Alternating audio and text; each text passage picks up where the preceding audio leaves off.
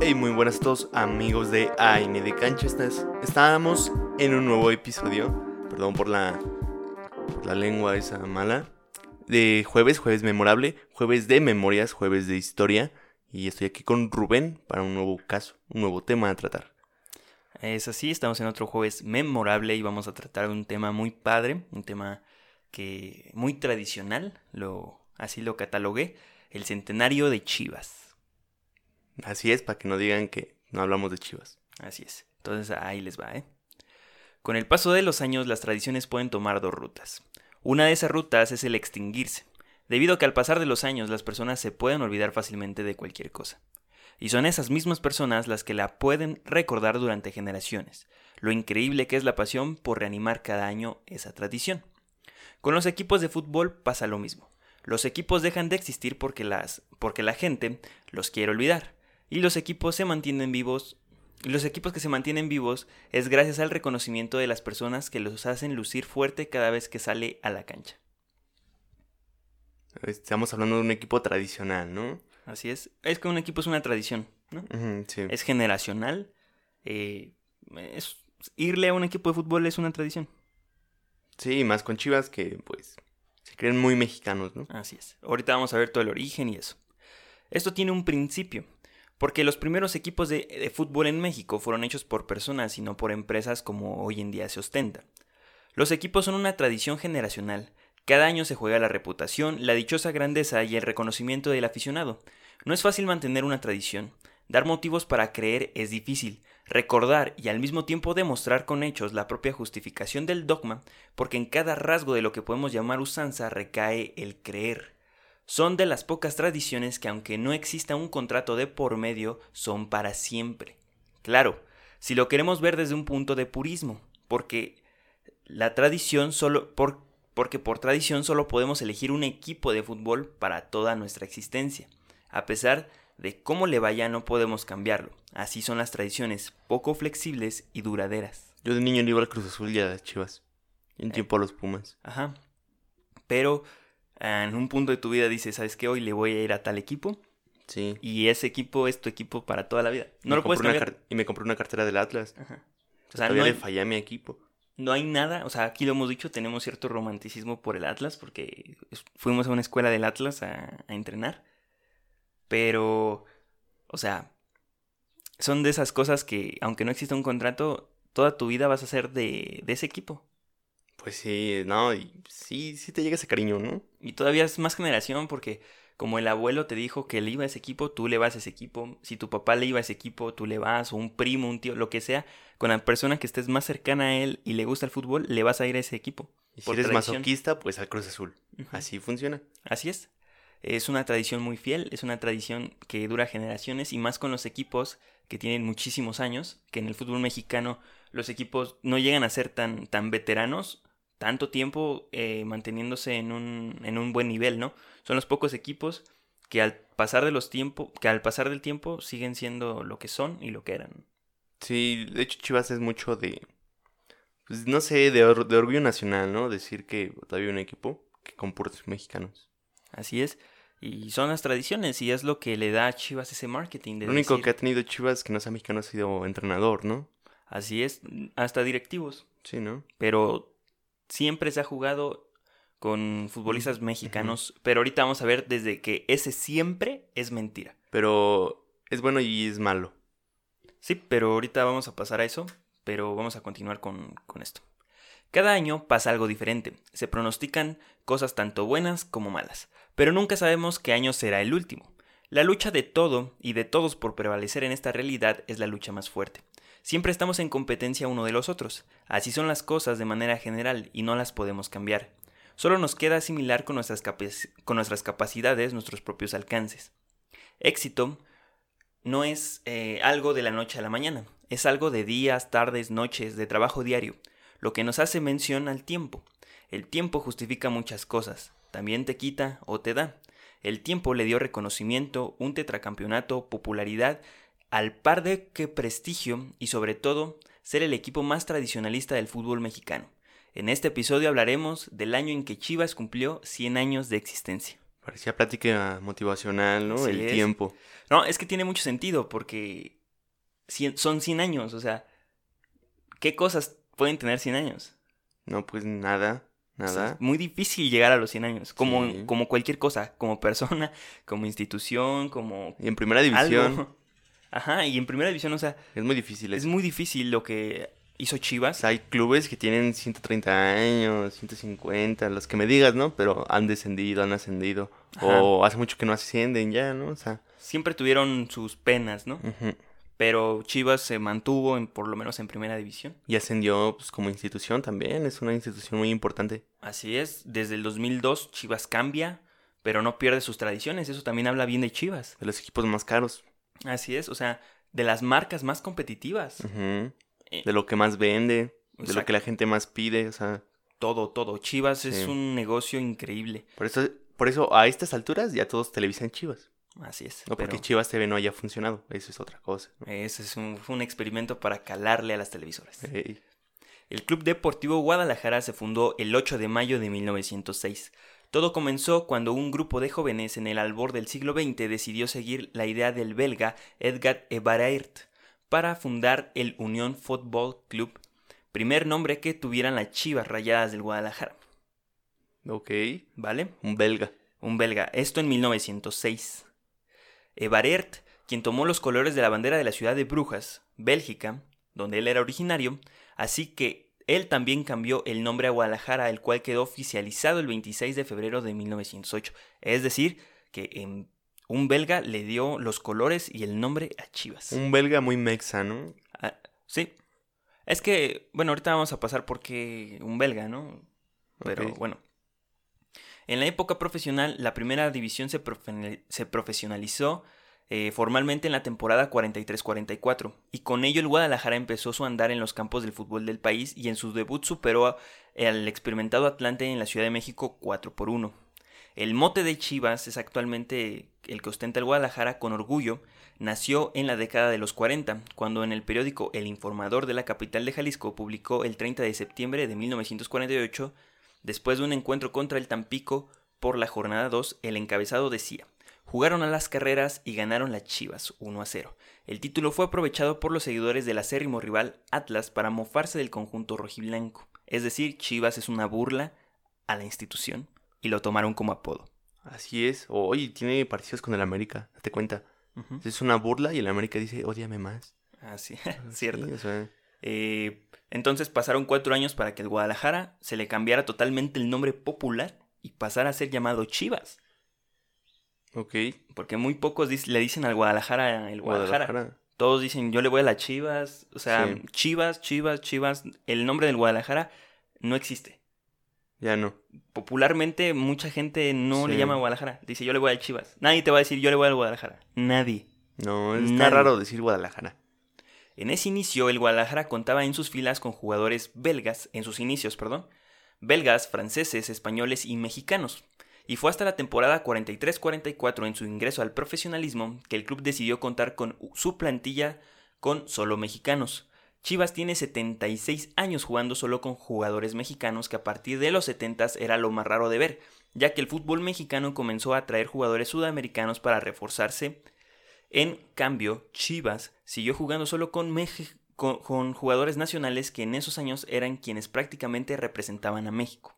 Ok. Antes, en los 50, 60, se hacían torneos y como jugaban puros mexicanos, pues el que ganaba iba en representación de la selección a un torneo internacional. Antes Chivas sí funcionaba, ¿no? Ajá, antes, bueno, entre comillas. O sea, Chivas encontró eh, su estabilidad después. Vamos a verlo. El campeonísimo fue el nombre que se le dio al equipo que representó a Chivas en la etapa comprendida entre el 57 y el 70.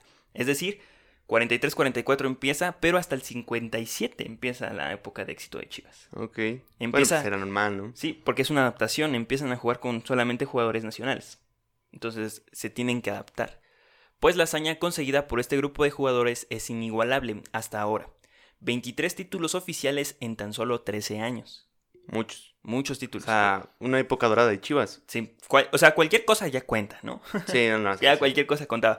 Pero los títulos de liga es lo más impresionante porque consiguieron un tetracampeonato. O sea, fueron cuatro veces campeones seguidas. Lo que Sí. ningún equipo hizo. Si no El- sabías que eran cuatro campeonatos seguidos, por favor, te puedes retirar.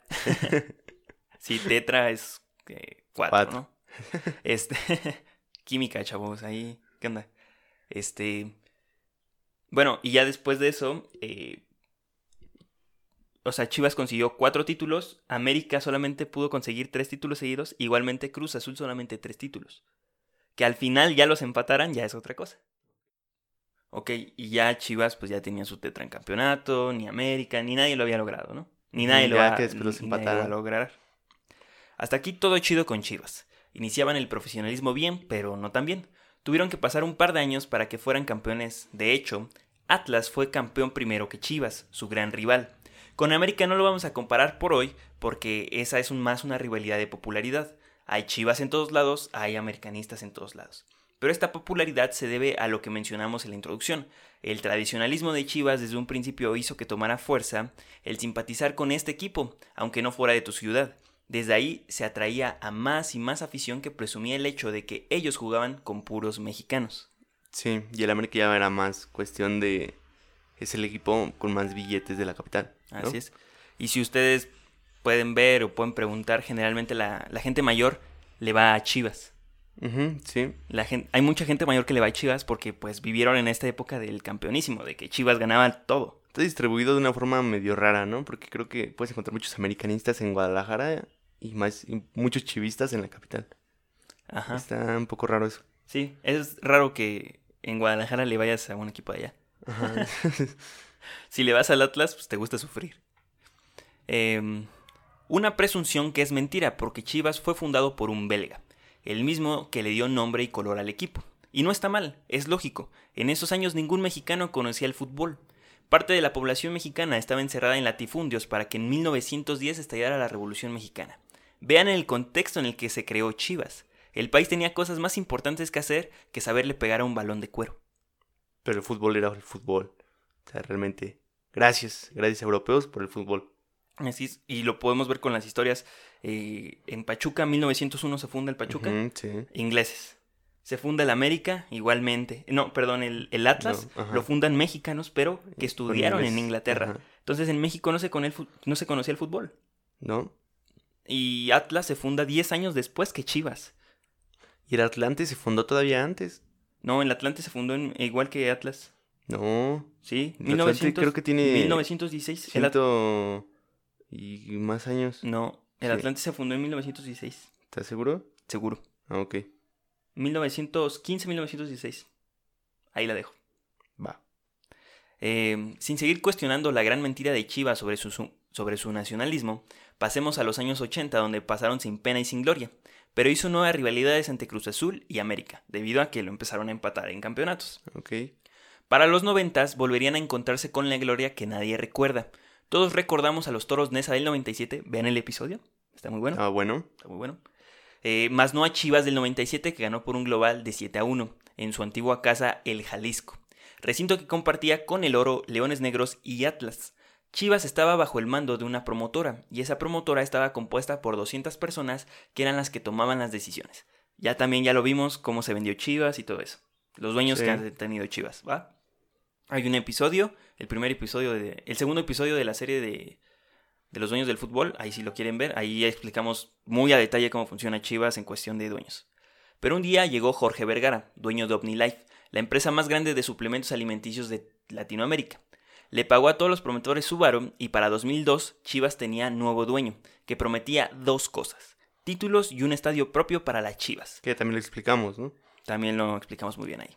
Las promesas tardarían en cumplirse, pero fueron cumplidas por Jorge, un dueño que revolucionó o intentó revolucionar el fútbol mexicano. Aquí Chivas ya empezó con otros tipos de negocios y a explotar la marca, al potencial que tenía Sí, Chivas como marca, quería- lo explotó. Chivas ya, ya buscaba también este más dinero. Porque, pues, tarde o temprano ya los regios estaban despegando mucho de otros equipos. Sí. En cuestión económica. Y como lo vimos, Guadalajara tuvo muchos años sin nada. Los ochentas pasaron sin nada de las Chivas. Eh, sus buenas épocas fueron al inicio y después se perdió Chivas. Llegaron otros equipos también. Hay que otro decirlo. campeonato ahí en medio. Ajá, pero nada importante. En en el 97 todos recuerdan más a Toros Nesa que al propio Chivas que quedó de campeón. hecho, el último Chivas campeón fue una vergüenza porque estaban peleando el descenso. Así, o sea, una cosa muy rara. Cuando Chivas es campeón Ajá. le va mal. Y vamos a ver que también aquí no le fue tan bien en el centenario. Pero lo, lo sacaron. Lo Sí. sacaron. En el 2006 Chivas cumpliría 100 años. Y como parte del festejo tendrían que ganar el título de liga. Este era el equipo que presentaba Chivas para el torneo de apertura 2006. Es decir, el torneo que se juega de eh, eh, agosto a diciembre, más o menos, por ahí. Ya saben que las fechas en la Liga MX son un relajo. Entonces vamos con los jugadores, ¿no? Defensa, Diego Alonso Martínez. eh, defensa central, Héctor Reynoso, el gran Héctor Reynoso. Héctor Reynoso, sí. ¿Cómo olvidar? ¿Cómo olvidar? Ya me había olvidado, de hecho, de él. No, ¿qué pasó? Hace mucho que no existe un ícono tan, tan grande como Héctor Reynoso en la central de Chivas. Un señor que jugó mucho tiempo en la central de Chivas y consiguió pues, grandes cosas. Que al final la edad le terminó ganando. Eh, de delantero centro, eh, Sergio Santana. Eh, defensa lateral, Carlos Salcido. Ok. O sea, Carlos Salcido. Sí, ya ahí empezabas. Omar Bravo, goleador histórico de las Chivas. Eh, que con más, un poquito más de 100 goles, ¿no? Algo así. La verdad no sé el número, pero sé que es el goleador 150 histórico. creo. O sea, tampoco son muchos.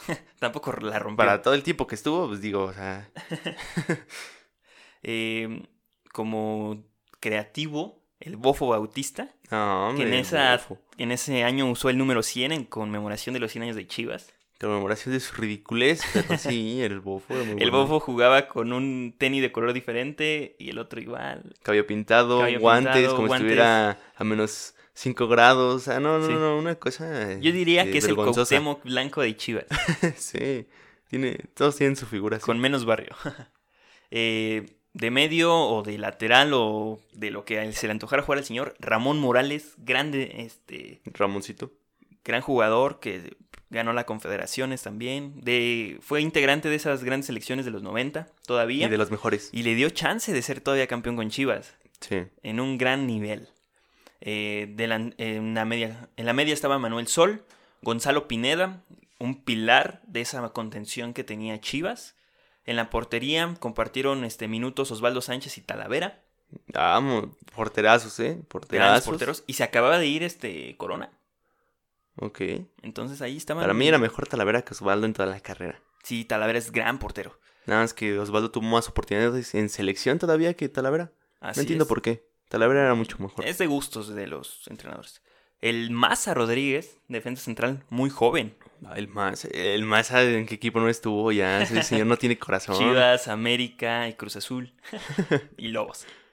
Eh, Alberto Medina, el Venado Medina en la media cancha también. ¿Cómo olvidar al Venado? Eh, Patricio Araujo, defensa, contención, un poquito adelante, dependiendo cómo lo verías. El hermano de Araujo.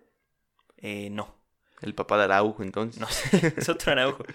Eh, Cristian Armas, eh, contención igual. Eh, Johnny García, defensa. Edwin Borboa, delantero.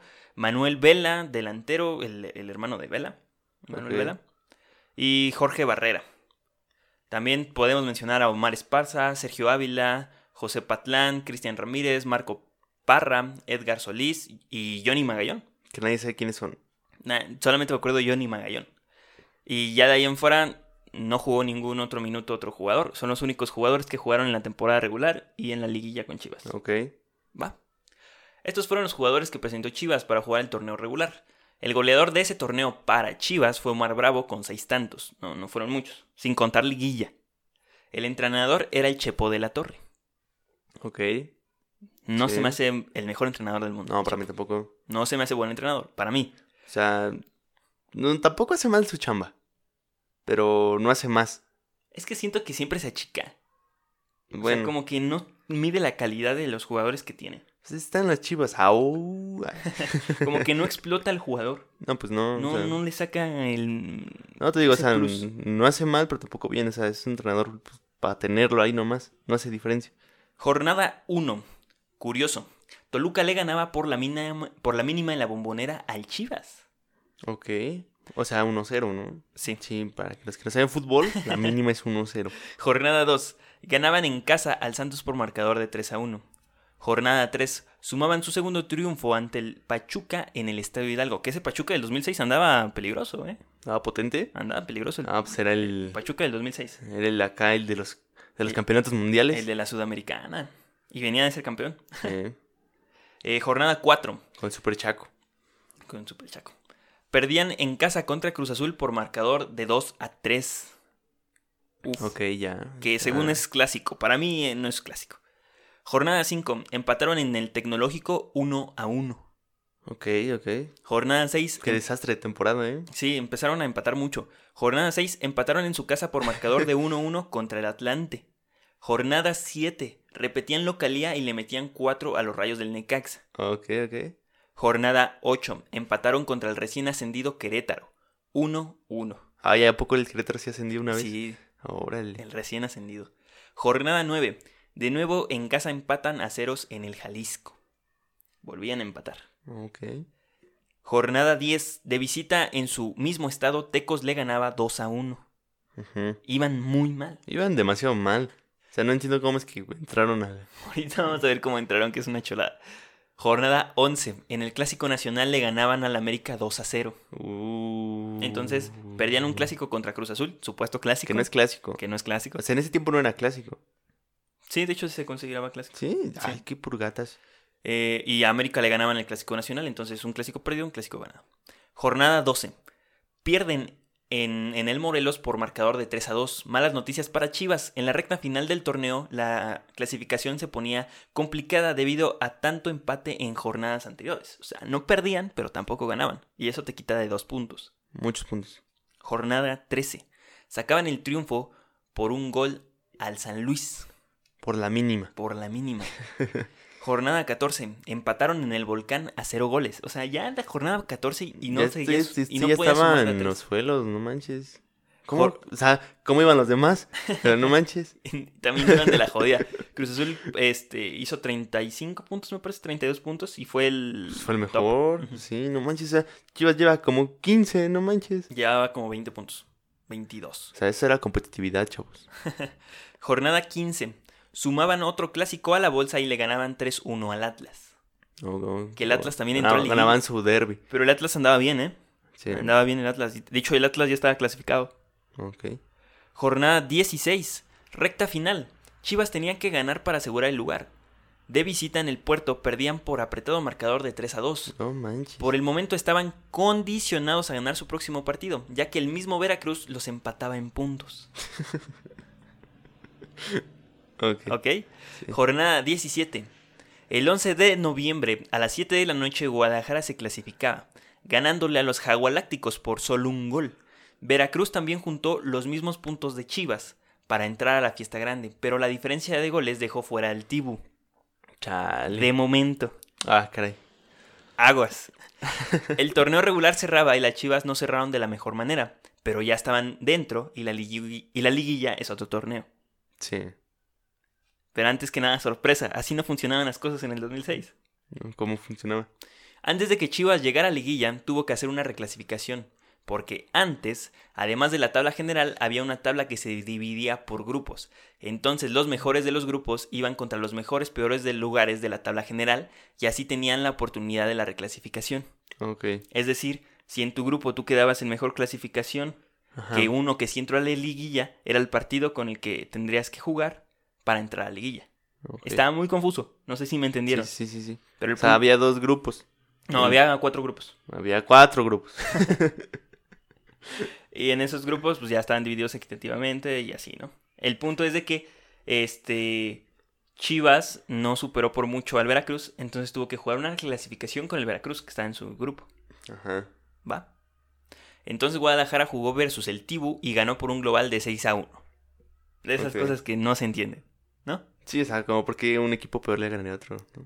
Eso le daba el pase ahora sí a la liguilla, que era contra Cruz Azul, líder del torneo. Ok. En el partido de ida en el Estadio Jalisco, el rebaño comenzaba ganando con el en el segundo tiempo, debido a una jugada por el centro en la que es partícipe el Bofo, el Venado, con asistencia de Ramón Morales que cierra muy bien Omar Bravo. Chivas 1, Cruz Azul 0. Ajá. ya. ok. Para después, el Bofo recibiera un pase filtrado que controlaba con el pecho mientras se iba acomodando para tirarse una media tijera. Ay, el bofo. el gran, no, crack. fue un golazo del crack. Bofo. El, el venado le pone un pase Sí, con visto. la mano y el bofo recibe de pecho y se acomoda para la media tijera. No, una cosa chula. Y el conejo sale y nomás se le queda viendo el balón. Y ya, ese fue el gol. Chivas se iba con dos goles de ventaja a la Ciudad de México. En la vuelta, Guadalajara vuelve a abrir el marcador, ahora desde un tiro penal en el primer tiempo. Minutos después, los de la, los de la máquina empataron el partido. Ay, En el segundo tiempo, Ramón Morales hace doblete y sentencia al azul. ay, no El partido terminó con 2-2, por, pero pasaron por el global que era de 4 a 2. Ok. Por la otra llave, el global era de 6 a 4. El América se tenía que enfrentar a Chivas. O sea, el América sacó al Atlas. Ok. O sea, el Chivas andaba con todo en sus clásicos, ¿no? Sí. Otra vez en el Jalisco. Ramón Morales adelantaba a los de Guadalajara por la vía del tiro penal. Penal que se suscitó de un error defensivo de América. Retrasan el balón y el bofo le gana pues, la posición al defensa y el defensa lo jala del short y pues, penal clarísimo. Oh, ok, ok. Que lo marca Chiquimarco. y Ramón Morales es un especialista en penales. La tiró al lado contrario que se la tiró al conejo en el partido contra el Cruz Azul. Entonces Ochoa se lanza del lado izquierdo muy bien, pero se la cambia toda. Y Ramón Morales es gran jugador, gran jugador. El mejor de Chivas, en eh, el jugador del torneo. Ok. Para cerrar No, el, el mar- jugador del torneo fue Funes Mori. para cerrar el marcador, Bofo mete un centro muy bueno que anticipa a Omar Bravo, con la cabeza para poner el 2 a 0. El Jalisco retumbaba y Chivas iba otra vez a la Ciudad de México con la ventaja de dos goles. Ok. Otra O vez, sea, a un equipo Chivas capitalino. 2-0. ahí está. Le gustaba de los dobletes. En la ida, bueno, era lo que jugaban, a meter dos goles. De hecho, los goles se fueron hasta el segundo tiempo casi. Casi siempre eran sus, los goles de Chivas eran en el segundo tiempo. ¿A poco el Chepo jugaba algo? No manches. Pues Sí, según. No manches. En la ida con una América dominante pero nada certero, Chivas sufriendo pasaba a la final con un global de 2 a 0. O sea, en el Azteca mm, no anotó el América porque no pudo. Vergüenza. Sí, pero Chivas, o sea, América jugó con tres delanteros y no pudo aún así, este, Mm, Anotarle. No, no era la América de hoy en día. no, no era el América de las remontadas, pero casi lo logran. De hecho, dos balones pegan en poste y Osvaldo Oh, Sánchez ya. saca una muy buena. Ochoa también tiene sus interven- intervenciones, pero no Eran tan los buenas. mejores tiempos de Ochoa, ¿no? Sí, de hecho después se va a Europa. Sí, pero cuando se fue a Europa no es su mejor temporada. Está raro eso. No. Eh, en la otra llave, el Toluca sacaba el global de 2 a 1. La final, Toluca versus Guadalajara. Ok. O sea, ya. o sea, es que está loca, o sea. Tienes medio boleto para quedar campeón.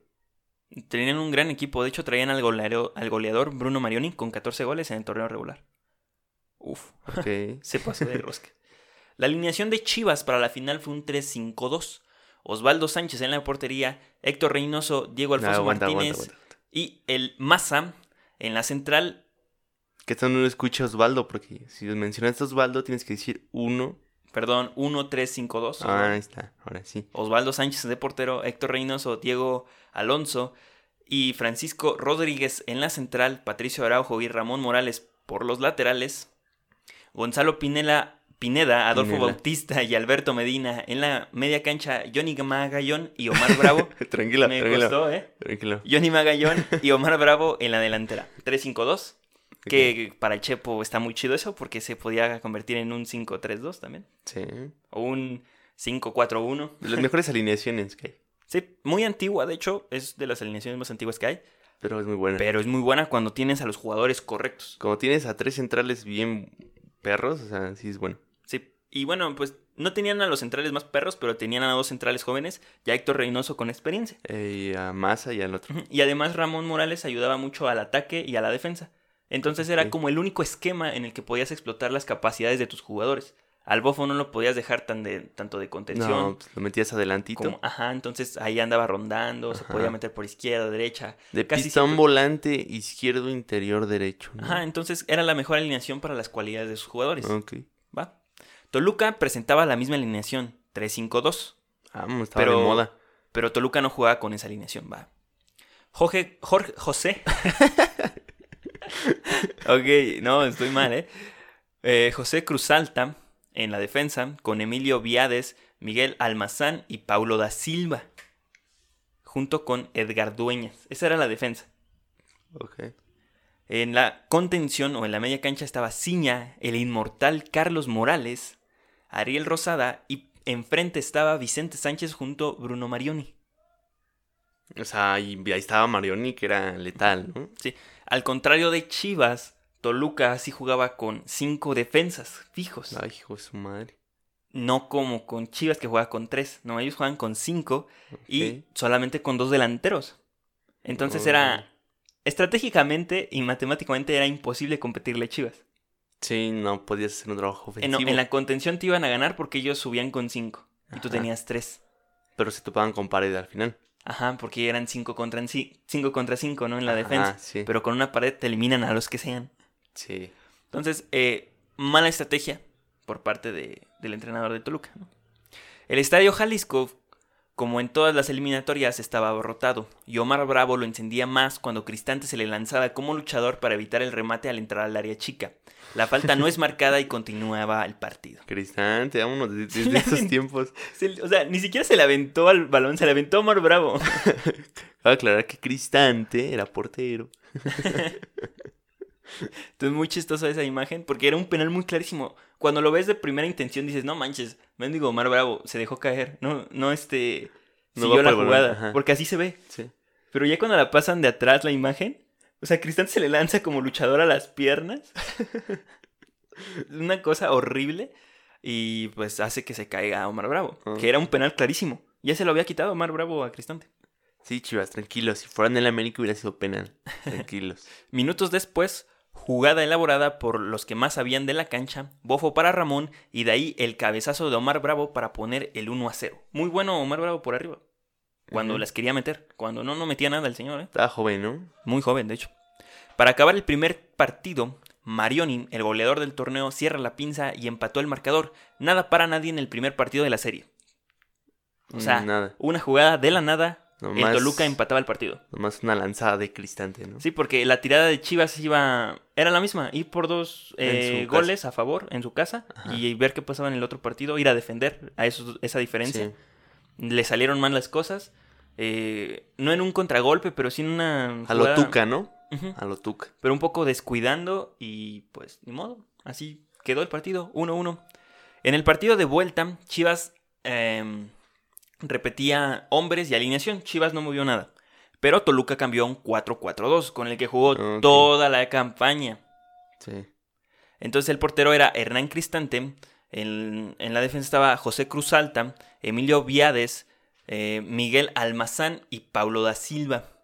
En la media, en la media cancha estaba Ciña, Sergio Ponce, Carlos Esquivel y Ariel Rosada. Desde ese entonces estaba Esquivel, no manches. No manches, estaba bien joven. Ya Esquivel pues, ya tiene sus años. De hecho, creo que ya se retiró en los eh, y en la delantera otra vez Vicente Sánchez y Bruno Marioni. O sea, Toluca volvía a ser el Toluca de toda la temporada. Sí, pues, ¿por qué no? O sea, digo, ¿no? Para el primer partido, Marioni abrió el marcador con un gol de cabeza ganándole la espalda al central de Chivas y ponía el de ventaja.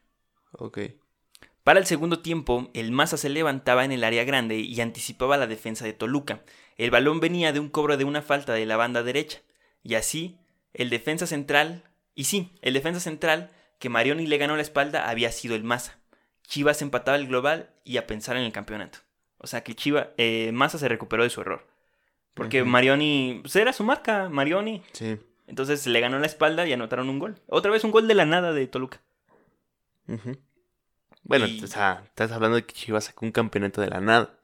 sí. Aquí nadie, o sea, otra vez, como que dices, no hay mucha justicia. Sí. Que el campeón tuvo que tal vez haber sido Cruz Azul. Cruz Azul. Ay, Cruz Azul.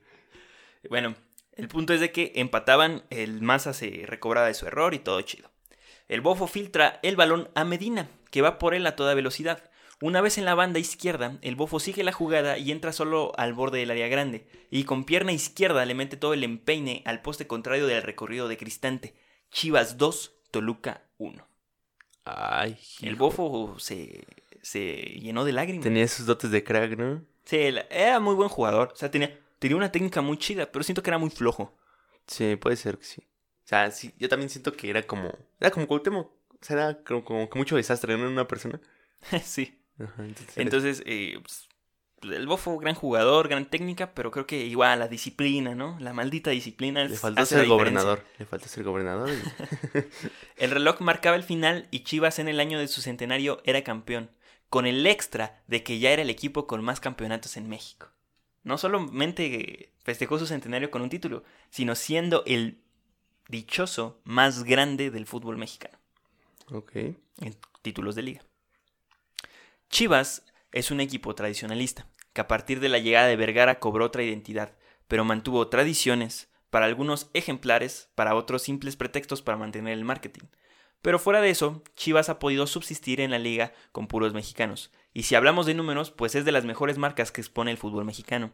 Es difícil mencionar a un equipo internacionalmente hablando que muestre la misma tradición que Chivas con las prestaciones que tiene el club, ya que es un club con bastante dinero como para tener un cuadro con grandes extranjeros, pero ellos prefieren mantenerse así.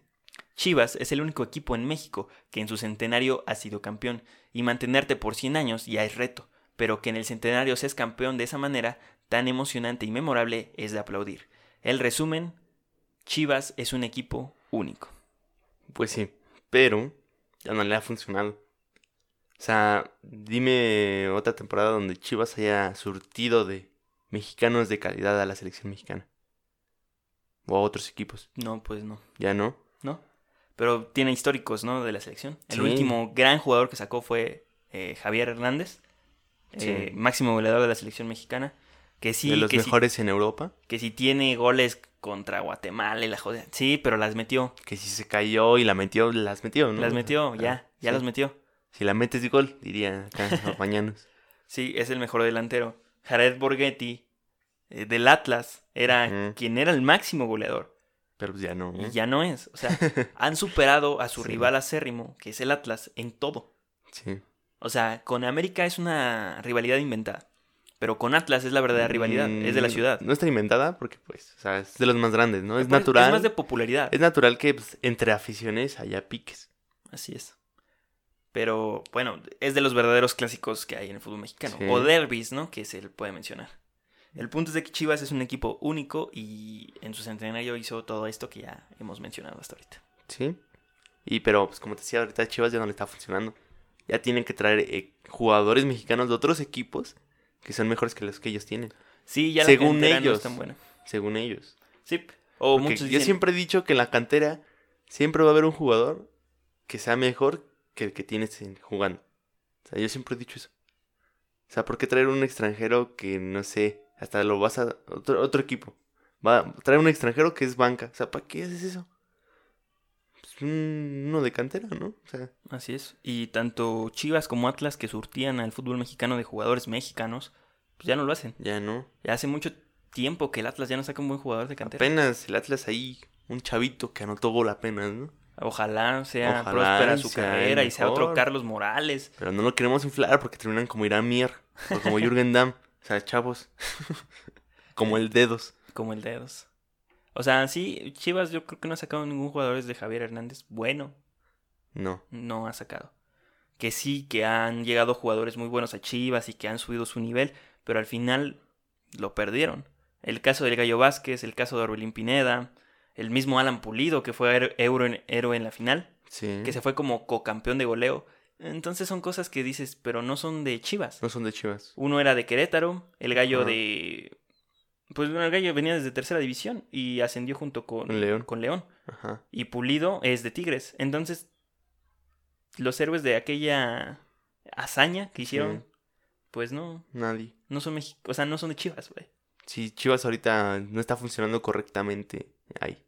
Ojalá ya con los fichajes que hizo, no sé, pueda fortalecer un poco su, su institución y ya volver a sacar jugadores. Y comparándolo con el 2006, tenías en la, en la portería, bueno, a porteros. a este, porteros canteranos. grandes, sí, y que ahorita son bueno ahorita ya no pero fueron Osvaldo es uno de los jugadores con más eh, partidos en, en México. sí pero o sea, ya no me- ya no es el mejor Ya no. Eh, pero sí llegó a ser el mejor También este de la cantera, pues el Maza. Ramón Morales, Omar Bravo. O sea, sí había calidad Sí, de dónde el bofo El bofo. Entonces, todo eso te hace pensar de que Chivas está perdiendo un poco su identidad en cuestión de, de sacar jugadores, ¿no? A lo mejor no jugadores que están de Chivas, pero que Chivas los haga grandes. Sí, Como. Iba a decir Pocho Guzmán, pero ahorita ya no sé qué decir de ese chavo. que era de Chivas, se fue a Pachuca y en Pachuca fue un, buen- un gran jugador. sí, tal vez podemos hablar del caso de Macías, ¿no? Que tuvo que salir Ah, para sí. triunfar en León. Eso sí. Y ya cierto. regresó como figura a Chivas. Pero se fue mal. Hubo escándalo de que se fue Sí, mal. pero, o sea, Macías jugaba como jugaba porque tenía grandes jugadores en el León. Sí. No va a tener a los mismos asistentes que, que tenía en León que ahorita tienen Chivas. No esperes, lo- no esperes los mismos goles, la verdad. Entonces, Chivas ya tiene más de 110 años. Ajá. Eso está muy chido. Qué padre por ellos. Este, que se sigan manteniendo así como una institución fuerte, como una institución tradicionalista, que ante el mundo representa algo muy importante, que es algo que ningún otro equipo en el planeta tiene. Tiene. O sea, Sí. tal vez Es sí, una tradición ya muy grande. sí va a haber otros equipos que jueguen con puros mexicanos y, o con puros este, jugadores nacionales de su país, pero no con las mismas prestaciones que tiene Chivas. O sea, Chivas tiene para traer al jugador que quiera del, del extranjero. Y otros equipos que tal vez jueguen con puros mexicanos no tienen esas prestaciones. Por- y por eso juegan Por con puros juegan mexicanos. Sí. Entonces, es a lo que nos referimos. Que Chivas, pudiendo jugar o pudiendo tener jugadores de más calidad de extranjeros, optan por comprar mexicanos. Sí. Porque ya ni siquiera por hacer. Y eso está un poco comprar. mal. Y el Atlas, no, el Atlas insiste.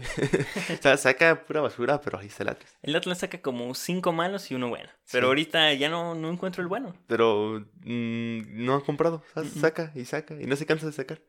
O sea, por ejemplo, los encaminados eran el Hueso Reyes, el. Fideo, el portero que le dieron mucha confianza. El Garnica. Garni- no me gusta cómo juega Garnica. No, ¿quién ni juega? Creo que era como apadrinado o algo así, porque sé. la neta no, no juega chido. Y el punto es de que Chivas, pues, debe de, de regresar a sacar jugadores de cantera, Sí. o si no, agarrar a los jugadores mexicanos en su mejor momento y hacer que, que crezcan junto con la institución. De hecho, ahorita Chivas tiene una joya muy importante en su cantera sub-17. Ah, Es el portero, portero. El portero, el sub-17 es muy bueno. Es bueno y yo creo que deberían de dar una oportunidad ya en el primer equipo. Sí, pero está plagado de porteros. Pues sí, Chivas. pero porteros ya grandes y malos. Está Gudiño, mal. No, no se me hace buen No portero. me digan que eh, necesita tiempo. Ya tiene veintitantos años, ya tiene que ser bueno. No, pero Toño sí es buen portero. Toño es bueno, pero ya está grande. Sí. O sea, ya Toño dos temporadas y Perdió, que- perdió años valiosos en la banca en Sí. León y en Cholos. Yo siempre dije que era buen portero. No, nunca supe cuál fue su inconformidad con él. Porque pues, en Chivas hizo buenas temporadas siempre. Sí, o sea, tampoco podría saber la chamba, la No, defensa que o sea, trae Chivas. no. Que Y- Cota hizo muy, muy buen trabajo cuando estuvo. Sí. Un gran portero Cota, un portero muy seguro, un portero clásico, Sí. pero gran portero que Sí, hizo. gran portero. Fue pieza fundamental para que Chivas fuera campeón. Eso sí. Y no lo quisieron. Y se regresó. Se Yo pudo haber que- retirado como el jefazo. Pero bueno, este fue el episodio y toda la reflexión a lo largo de lo que ha sido Chivas. Así es, familia. Bonita tarde. Provecho. Ya nos vamos, esperemos les haya gustado. eh, y ya, nos vemos el domingo. Domingo con nuevo episodio. Y hasta la próxima. Bye. Cámara.